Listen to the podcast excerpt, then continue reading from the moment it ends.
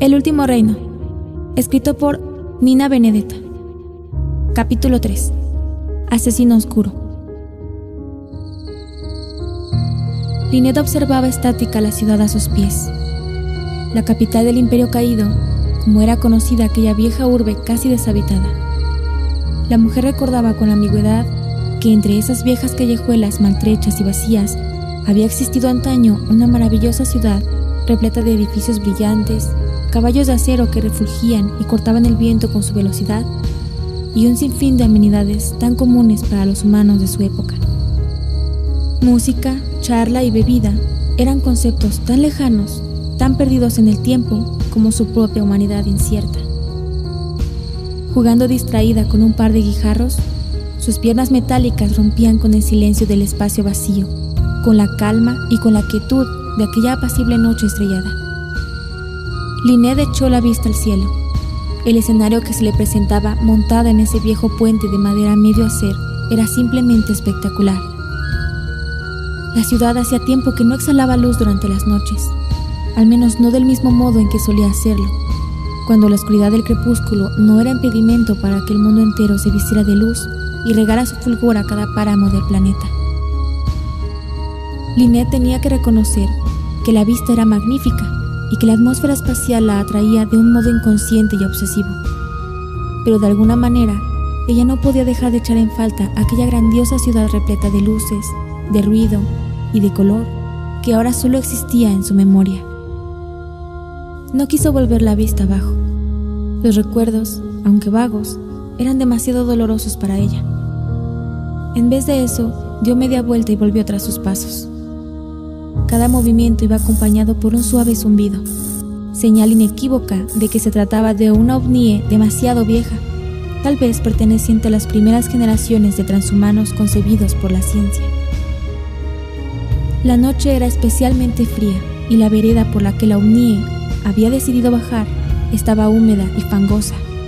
Sería fácil falsear la pisada y caer por la vertiente resbaladiza. Pero Linet caminaba con paso seguro la oscuridad no era un impedimento para que ella pudiera hacerse una idea del terreno que pisaba.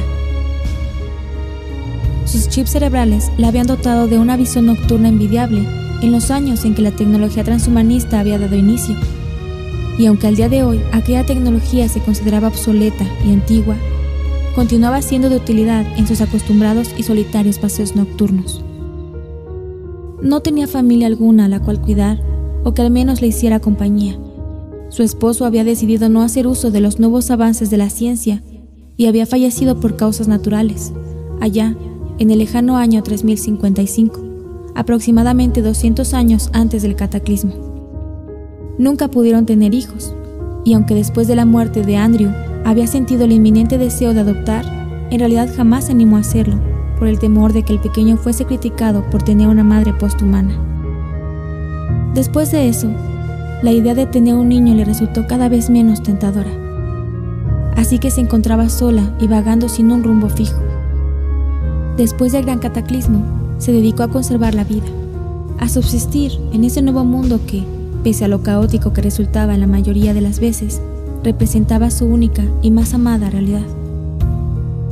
Su cuerpo refulgía por momentos, ahí en donde las partes metálicas sustituían su piel desnuda. La figura esbelta de la Unie era envidiable, pero a los humanos naturales le producía cierto escosor y temor cada vez que se topaban con ella. La despreciaban por sus capacidades sobrehumanas, por su calva cubierta de aparatos metálicos y por su desnudez. Dentro de los omníes no existía inhibición alguna, al menos para los más antiguos, aquellos que parecían más máquinas que humanos.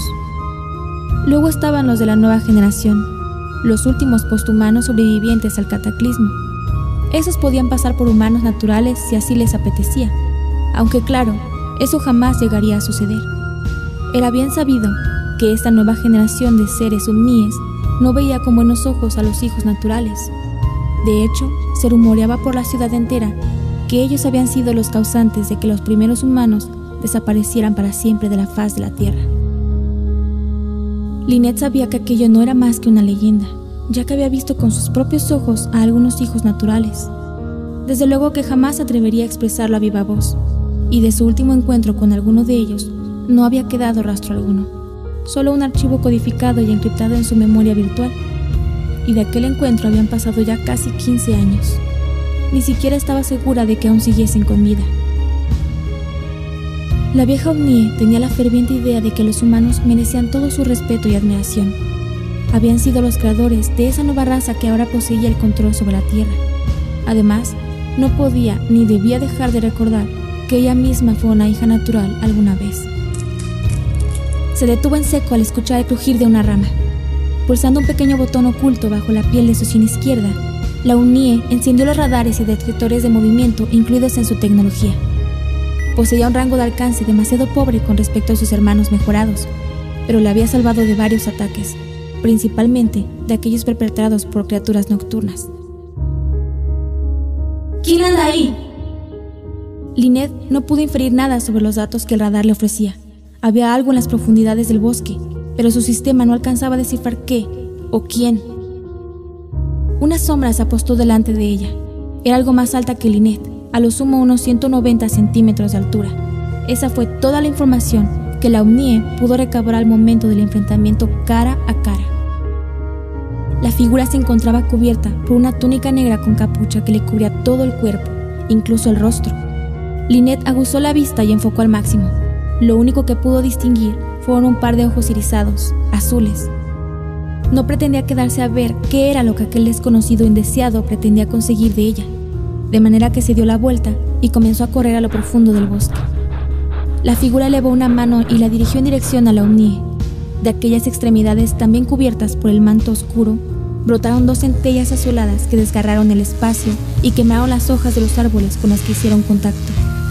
El brutal ataque impactó por entero en la espalda de la mujer, que cayó sobre el terreno húmedo. Sus ojos se llenaron de lodo y su cuerpo entero se paralizó. Sentía en cada una de sus extremidades un intenso dolor seguido de cientos de descargas eléctricas. Y a pesar de que intentó reactivar su sistema para poder incorporarse, o al menos para apagar sus procesos neuronales y evitar así el agónico dolor, Lynette no consiguió controlar su sistema principal. El desconocido se aproximó a ella sus pasos eran suaves y silenciosos, pero la Omnie podía sentir su presencia al acecho. ¿Quién eres? cuestionó. ¿Por qué? Se sentía terriblemente confundida. Los posthumanos habían dejado la barbarie de asesinarse entre ellos. Ni siquiera sentían el mínimo deseo de herirse mutuamente. Los peligros que acechaban eran completamente ajenos a su raza, y podría decirse que se encontraban seguros en la capital del imperio caído que era el hogar de todos los posthumanos de la primera generación, la suya. Lynette no recibió contestación a su pregunta. Sabía que aquello no podía ser una criatura nocturna, y mucho menos un hijo natural. No, sus sensores de calor lo habrían identificado enseguida.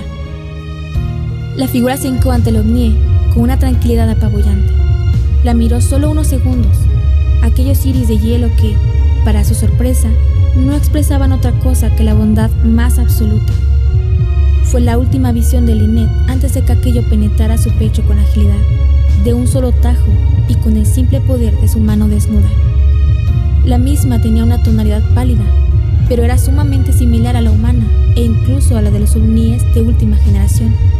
Los dedos, coronados por unas uñas limpias y afiladas, se movieron con tranquilidad en el interior de la mujer, que envuelta en un paroxismo de duda y de terror, fue incapaz de reaccionar. La figura buscó el corazón de Lynette y en cuanto lo tuvo bien sujeto, aló de él con violencia, provocando que el sistema colapsara casi al segundo. La última imagen que el cerebro logró disparar con una violencia desgarradora fue la de ella y su esposo, cientos de años atrás, ambos recostados en la cama bajo la penumbra, ambos vivos, ambos humanos, perdidos en un tiempo tan antiguo que Lynette no supo concretar si todos aquellos recuerdos habían sido reales o simplemente producto de una considerable imaginación. ¿Todo aquello había sucedido en realidad? De pronto, sin el menor aviso, los sensores apagaron, los chips se fundieron y su cuerpo entero se hundió aún más en el lodo. La figura observó unos instantes el corazón de la UNIE. Se trataba de un órgano repleto de cables, conectores y partes metálicas nada parecido al órgano vivo y maravilloso de los primeros humanos. Se puso de pie y lo arrojó sobre la Omnie al tiempo que, con un haz de luz que brotó de su dedo izquierdo, comenzó a hacer una cortada en el cráneo, casi como si se tratase de un cirujano experto. Su labor estaba dando inicio.